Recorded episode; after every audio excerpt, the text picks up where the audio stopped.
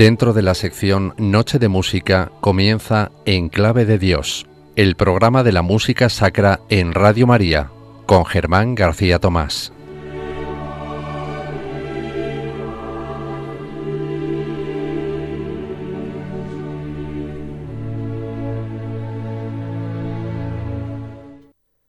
Los motetes de Johann Sebastian Bach.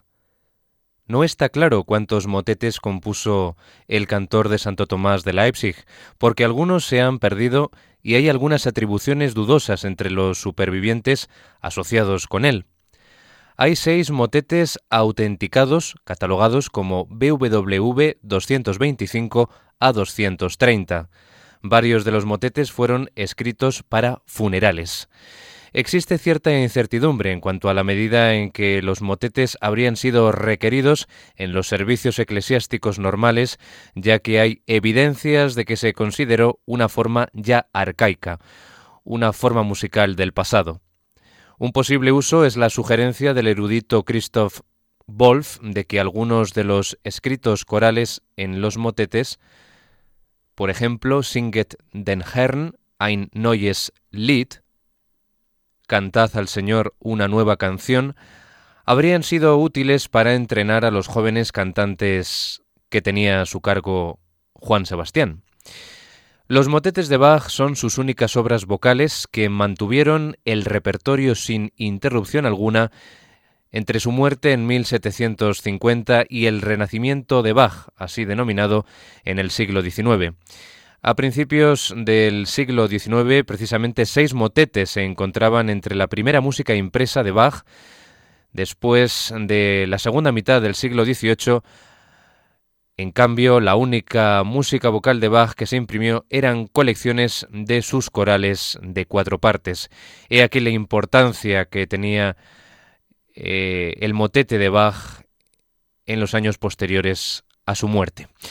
Y precisamente tres de ellos van a ser los protagonistas del espacio de hoy de música sacra en Radio María, en Clave de Dios, este último programa de la tercera temporada que va a estar, como digo, acaparado por esta música litúrgica de el genial padre de la música alemana, sus motetes Seis de ellos, los más conocidos, como digo, los BWV 225 a 230, pues los tres primeros de este ciclo BWV 225, 226 y 227 van a ser los que escuchemos en el programa de hoy de Enclave de Dios, comenzando con el BWV 226, que es el más breve de todos los que vamos a escuchar, apenas siete minutos de duración. Lleva por título Der Geist hilft unser Schwachheit auf. El espíritu ayuda a nuestra debilidad. Compuesto en Leipzig en 1729 para el funeral y aquí vemos el destino que tenía el género motete, el funeral de Johann Heinrich Ernesti. El propio Bach señaló en su título Jesu Yuba, motet para dos coros para el funeral del bendito rector profesor Ernesti por Juan Sebastián Bach. Ernesti fue profesor de poesía en la Universidad de Leipzig y director de la Sommerschule. Los eruditos debaten si la fecha de la primera representación de esta obra, que tuvo lugar en la Pauline Kirche, la iglesia universitaria de Leipzig, fue el 24 de octubre o más bien el día 21, según lo indicado en la portada del sermón de ese funeral. Además de ser uno de los motetes funerarios de Bach, la obra se la clasifica también como parte de otra serie, siendo una de las doce piezas supervivientes de carácter eh, festivo de la Universidad de Leipzig. Este motete está estructurado en tres brevísimos movimientos, ya hemos dicho la duración, apenas siete minutos, y está escrito para dos coros de cuatro partes. O sea, soprano, tenor, alto y bajo. Son las cuatro partes de los dos coros. Cantan juntos los dos coros en los movimientos segundo y tercero. Las partes orquestales existen en el original, lo que indica que el coro 1 lo doblaban cuerdas y el coro 2 maderas, dos oboes, el conocido como taille y el fagot. Para el bajo continuo se eh, proporcionan en esta obra, en este motete, partes separadas tanto de violín como de órgano. Bach compuso el texto de este motete BWV 226 de acuerdo con su significado, no como música para duelo, sino lo que significaba ese texto de por sí. Un texto en el que vemos, como nos indica el título, nos dice que el espíritu es el que nos ayuda en nuestra debilidad, en nuestros momentos de adversidad, de desazón en nuestras vidas. Pues escuchemos ya este motete Der Geist hilft unser Schwachheit auf. El espíritu ayuda a nuestra debilidad, BWV 226 de Johann Sebastian Bach, con el que comenzamos la edición de hoy de Enclave de Dios.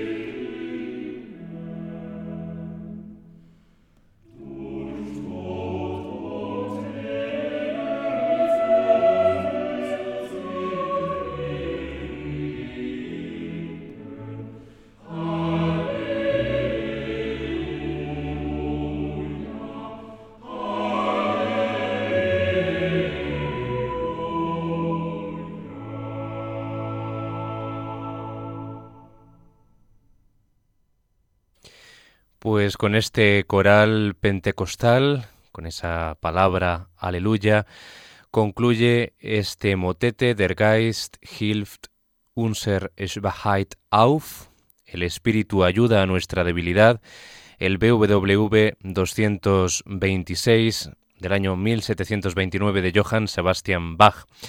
El primero de los tres motetes que vamos a escuchar en este programa de hoy dedicado al bendito, al divino cantor de Santo Tomás de Leipzig y precisamente durante su etapa como cantor, como músico en esa iglesia de Santo Tomás de la ciudad alemana de Leipzig, pues compuso todos estos motetes que les vamos a ofrecer en este espacio.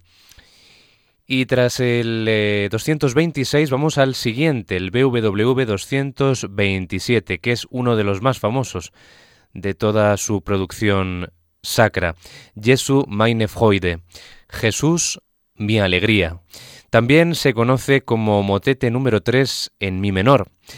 La obra toma su título del himno Jesu meine Freude con su melodía coral de Johann Krüger del año 1653 los movimientos basados en el himno se intercalan con otros basados en pasajes de la epístola a los romanos de San Pablo. La escritura coral de Bach aquí se divide en cinco partes, o sea, tenemos dos sopranos, un alto, un tenor y un bajo. Como muy pocas eh, otras composiciones, es eh, extraño encontrar en la producción vocal de Bach, en la producción sacra, eh, armonizaciones a, cinco partes. Esta es una de ellas. Tradicionalmente, estos motetes que les estamos trayendo hoy se supone que fueron escritos para esa iglesia, como les comentaba, de Santo Tomás de Leipzig entre 1723 y 27. Freude, el tercero en este conjunto, puede haber sido el segundo, no obstante, en haber sido compuesto. Existe la hipótesis de que fue escrito para el funeral el 18 de julio del año 1723 de Johanna Maria Kessin, la esposa del jefe de correos de la ciudad, de Leipzig. Es el motete más largo de este ciclo. De los seis dura entre 19 y 20 minutos, depende de la interpretación. Y es el de mayor desarrollo musical. Estamos ante un motete en 11 movimientos, ni más ni menos, y con una estructura totalmente simétrica. O sea, aquí la simetría bajiana hace acto de presencia como en ninguna otra obra de formato, podemos decir, de bolsillo, ¿no? Formato eh, más pequeño. Está escrito para cinco voces, como les decía, como eh, el Magnificat eh, del año 1723 y la Misa para la Corte de Dresde 1733.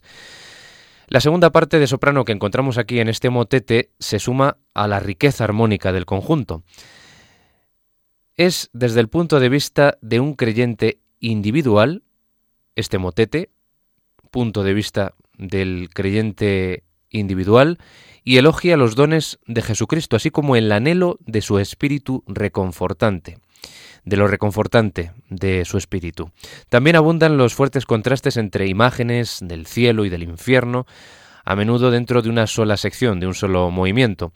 Las seis estrofas de los himnos eh, forman los números de movimiento, eh, podemos decir, impar, mientras que las palabras de los números pares, de 2 a 10, se toman del texto de la epístola a los romanos de San Pablo. Capítulo 8, versículos 1 a 2 y 9 a 11. Esto es lo que utiliza aquí Bach de esa epístola a los romanos. Las escrituras nos hablan aquí de Jesucristo liberando al hombre del pecado y la muerte. El contexto de estas palabras que aquí nos musica, nos armoniza Bach, realza los dramáticos contrastes dando como resultado en este motete 227 un motete, una obra con un rango dramático extraordinariamente amplio. De entrada, como decía, esa estructura simétrica, realmente asombrosa. Eh, se ha especulado que esta eh, pieza incorpora música compuesta en diferentes momentos, y si esto es cierto o no, que no lo sabemos, los comentaristas generalmente apuntan a una estructura muy claramente definida. Un análisis riguroso revelaría una simetría musical como les hemos comentado, equilibrada, equilibradísima, alrededor de la fuga doble del sexto movimiento, que es una fuga en cinco partes, con las cinco voces,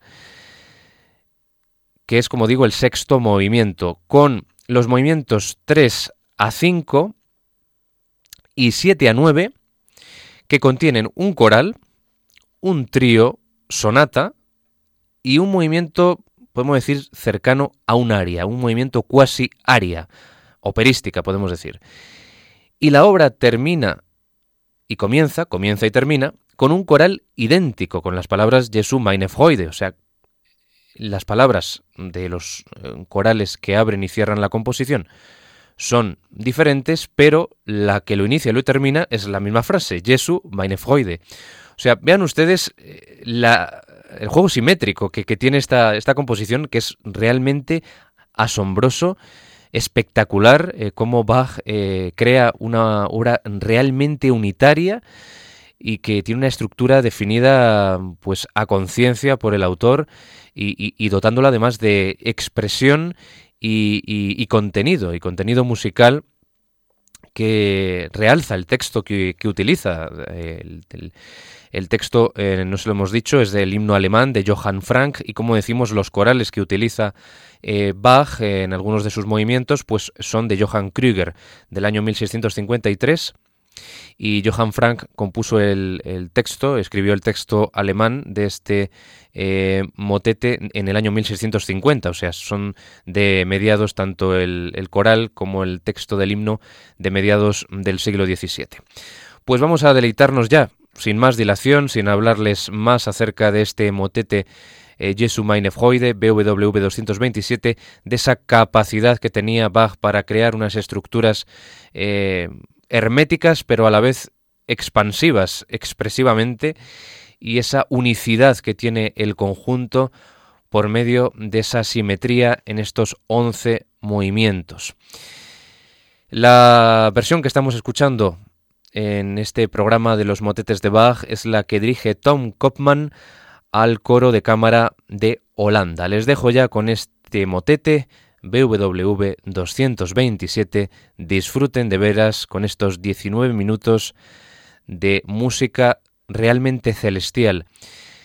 El motete Jesús, mi alegría, de Johann Sebastian Bach.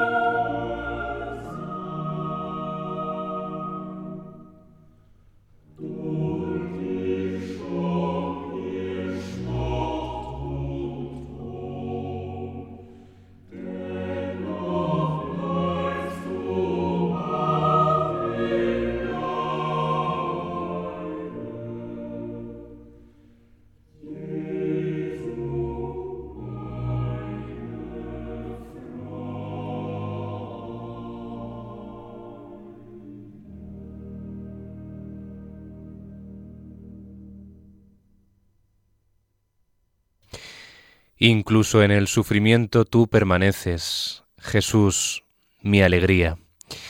Así, con la armonización del coral con el que iniciaba, concluye este motete Jesu meine Freude, Jesús, mi alegría, BWV 227, la simetría hecha música o la forma espejo hecha música de la mano del cantor de Santo Tomás de Leipzig. Una auténtica gozada que espero hayan disfrutado este motete BWV 227 y rápidamente pasamos al último de los motetes de Bach que les vamos a ofrecer en este programa de hoy de Enclave de Dios. Singet den Herrn ein neues Lied. Cantad al Señor una nueva canción, ya lo hemos mencionado al principio en la introducción, el BWV 225, un motete en tres movimientos que utiliza el Salmo 149, el Salmo 150 y un himno del año 1530 que se basa en el Salmo 103 del pastor Johann Graman. Se escribió en Leipzig también para los niños cantores de la Thomas Schule y alrededor del año 1727. Está escrito para un coro doble, de nuevo, y puede haber sido compuesto para esos eh, estudiantes de Bach en el Thomas Schule. Se dice que Mozart escuchó este motete eh, cuando visitó la Thomas Schule de Leipzig en 1789 y dijo aquello de por fin una obra de la que uno puede aprender algo. Tan entusiasmado quedó con esta obra que pidió una copia de la partitura, pero al no haberla le dieron las partes de coro y se sentó con ellas a su alrededor. También se dice que Mozart solicitó una copia de las mismas y la valoró muchísimo. Les voy a dejar ya con este motete estructurado también en tres movimientos, que se basa el texto, como decimos, en el Salmo 149, su primera parte, en el himno de 1530 basado en el Salmo 103 de Johann Graman y eh, su tercera y última parte en el Salmo 150. Cantad al Señor una nueva canción, BWV 225 de Bach.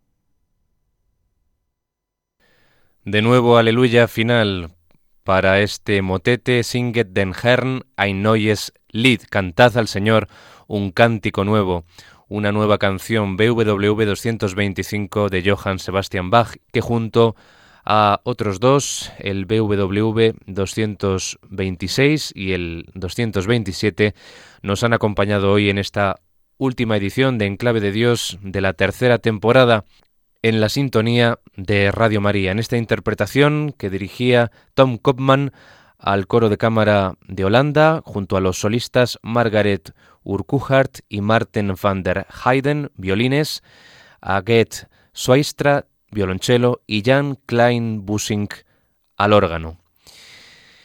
El próximo jueves, en esta misma franja horaria, va a dar comienzo un nuevo programa lleva por título Música de Dios y llegará de la mano del padre Eusebio Guindano, que desde San Sebastián nos va a ofrecer también una hora de música litúrgica, de música sacra. Es para mí un gran honor alternarme en esta franja horaria en la próxima temporada de Enclave de Dios con el Padre Guindano en una franja muy musical que nos va a seguir acercando más y mejor a Dios. Un programa al que deseo que todos ustedes sigan de cerca porque no les va a dejar indiferente, desde luego que no. Y nosotros seguiremos ya comenzando la cuarta temporada de este espacio de música litúrgica y de contenido religioso en Radio María, ofreciéndoles esta música que también es de Dios, como las que nos va a ofrecer el Padre Eusebio Guindano a partir de la próxima semana en las ondas de Radio María. Ya saben que tienen un correo electrónico a su disposición en clave de Dios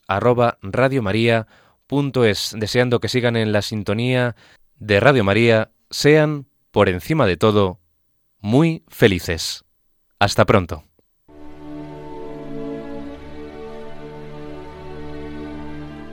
Y así termina En Clave de Dios con Germán García Tomás.